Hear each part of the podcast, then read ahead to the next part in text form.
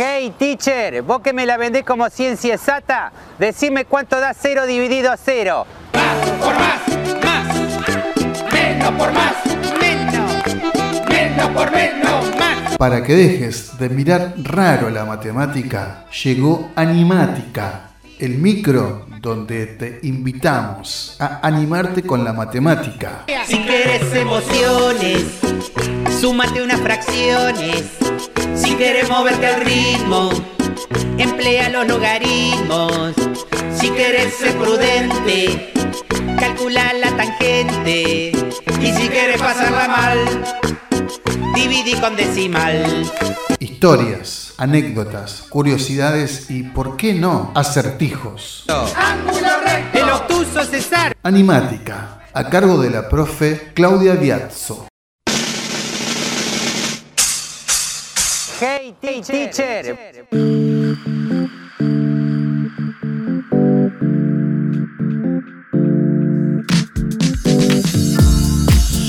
Hola amigos, bienvenidos a Animática. Hoy seguiremos hablando de la muerte y los matemáticos. Y vamos a empezar con René Descartes. Esta muerte fue insólita, porque Descartes murió en 1650 de frío por el capricho de una reina. Descartes era un hombre muy friolento. Él vivía en Holanda y tenía por costumbre pasar mucho tiempo en la cama y solo se levantaba cuando había una estufa cerca. En el año 1649 fue invitado por la joven reina Cristina de Suecia para que vaya a Estocolmo a enseñarle filosofía. A pesar de que Descartes sabía que en Suecia hacía mucho frío, se sintió muy tentado con esta invitación y partió para Suecia. No contaba que la reina Cristina era una caprichosa que quería tomar las clases a las 5 de la mañana en una biblioteca helada con las ventanas abiertas de par en par porque decía que eso ayudaba a pensar. El pobre Descartes se levantaba de la cama donde estaba calentito para ir a esta biblioteca helada. Resultado, se enfermó de neumonía y murió a los 53 años por el capricho de una reina. Nuestra próxima muerte es la de Abraham de Mobre. Este matemático inglés vivió en el siglo XVIII, pero lo curioso no fue cómo murió, sino que predijo su propia muerte. Este hombre trabajó mucho en teoría de probabilidades, por lo tanto era un hombre muy minucioso en registrar datos. Cuenta la historia que teniendo ya una edad avanzada, tenía 87 años, se sentía cansado y se dio cuenta de que cada día necesitaba dormir 15 minutos más que el día anterior, por lo que vaticinó que su muerte iba a llegar el día que esa progresión llenara las 24 horas del día y que eso iba a ocurrir el 27 de noviembre de 1754. ¿Y saben qué? Ese día murió. Vamos a hablar de Évariste Galois. Este matemático francés se murió muy joven, a los 20 años a consecuencia de un duelo. A pesar de su corta edad, eh, sus trabajos eh, revolucionaron el álgebra abstracta. Eh, inicia un romance con una joven y esta joven estaba comprometida con otro hombre. Cuando el novio se entera, lo bate a duelo a Galois. Pero ¿qué pasó? Tenía tanta mala suerte Galois que el novio engañado era uno de los mejores tiradores de Francia. Por lo tanto, él estaba seguro de que iba a morir en el duelo.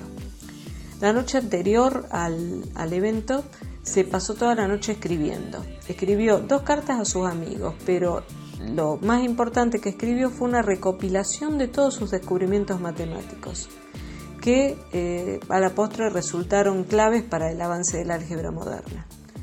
Esa mañana eh, acudió al duelo Galois y eh, fue herido de muerte, murió al día siguiente, un 31 de mayo de 1832. En Argentina se celebra el 31 de mayo el Día del Matemático, en honor a, Galois. Eh, les voy a contar ahora sobre Alan Turing. Este matemático británico fue un especialista en criptografía y fue famoso porque logró descifrar el código Enigma en la Segunda Guerra Mundial. Probablemente muchos de ustedes hayan visto la película en Código Enigma, precisamente, y hayan visto cómo fue su vida. Turing era homosexual y tuvo relaciones con un joven que era mayor de 18 años y ambos estaban de acuerdo en esta relación.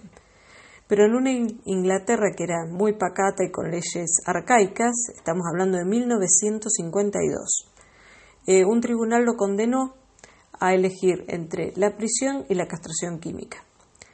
Turing elige la castración química, pero mm, no fue más el mismo de antes. Empezó a engordar, cayó en una depresión y dos años después decidió mm, eh, suicidarse.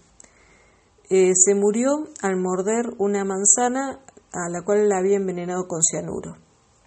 Por eso, el logo de una reconocida marca de computadoras tiene la manzanita mordida, porque era la forma en que murió Turing, que era considerado el padre de la computación.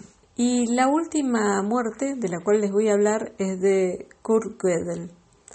Kurt Gödel fue un matemático austríaco, eh, se considera que es el lógico más brillante del siglo XX. Eh, hubo dos teoremas de él, el de incompletitud y el de indecibilidad, que significaron una revolución en el mundo de la matemática. Eh, pero ¿qué ocurrió? Gödel era paranoico y siempre creía que lo querían envenenar, motivo por el cual su esposa tenía que preparar la comida y eh, la tenía que probar antes que él la coma. Pero un día la esposa se enferma, la tienen que internar y la tienen que operar, por lo tanto pasó mucho tiempo internada en un hospital. ¿Qué pasó? Gödel dejó de alimentarse. Por más que la esposa trató de convencerlo de que coma, no hubo caso. No quiso comer hasta que eh, lo tuvieron que internar también a él, pero se siguió negando a tomar alimento. Así que murió un mes después. Eh, también murió de inanición, como habíamos recordado eh, ya un caso en el programa anterior. Después de la pausa, vamos a seguir.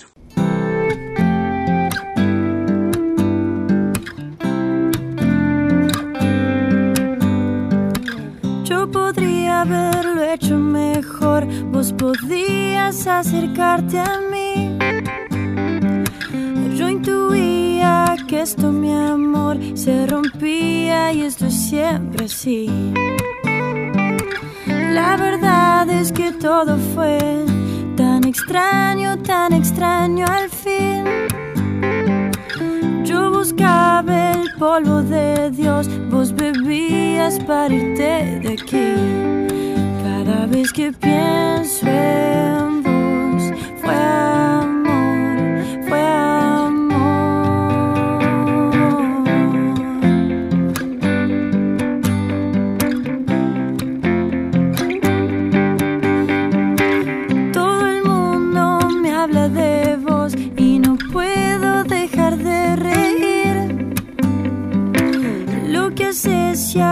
dónde vas adeptos a París de mí. No está bien romper un corazón, déjà vu de lo que va a venir. Vos querías verme feliz, yo quería verte revivir. Cada vez que pienso en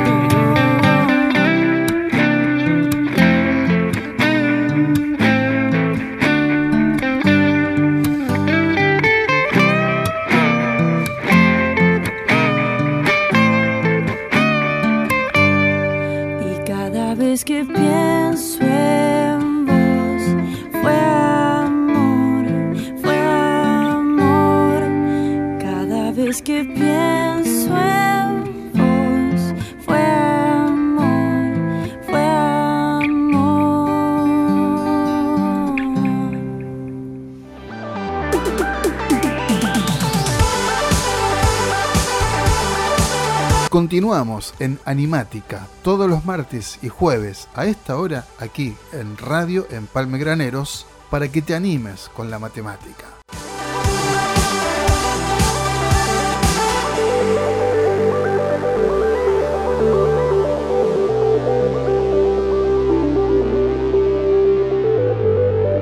En el programa anterior les había dejado un problema, que saber a qué edad había muerto Diofanto de Alejandría. Habíamos visto que el epitafio de su tumba decía, aquí yacen los restos de Diofanto. Al terminar de leer el texto vamos a poder saber eh, cuál fue la duración de su vida.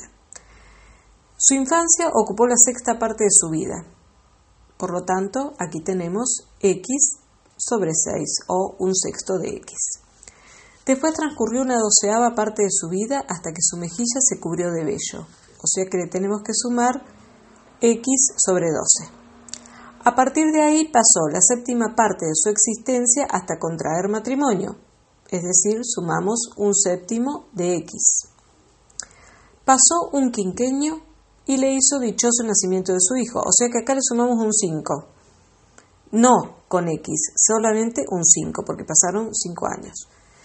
Su hijo murió al alcanzar la mitad de los años que su padre llegó a vivir, es decir, que a la edad, a la edad que murió Diofanto, que era X, la dividimos por 2. Pasaron cuatro años hasta que eh, Diofanto muere, o sea que a esto le tenemos que sumar 4. Por lo tanto, la ecuación nos quedaría de esta forma: un sexto de x más un doceavo de x más un séptimo de x más 5 más un medio de x más 4, esto sería igual a la edad en la cual murió Diofanto, es decir, x. Si resolvemos esta ecuación, juntando todas las x en un miembro, juntando todos los números en el otro, nos va a dar que x es igual a 84, es decir, que Diofanto se murió a los 84 años. Espero que lo hayan podido resolver ustedes. Les había dejado esta tareita eh, seguramente lo han podido resolver sin ningún inconveniente. Amigos, nos encontraremos en la próxima con una nueva historia matemática. Muchas gracias.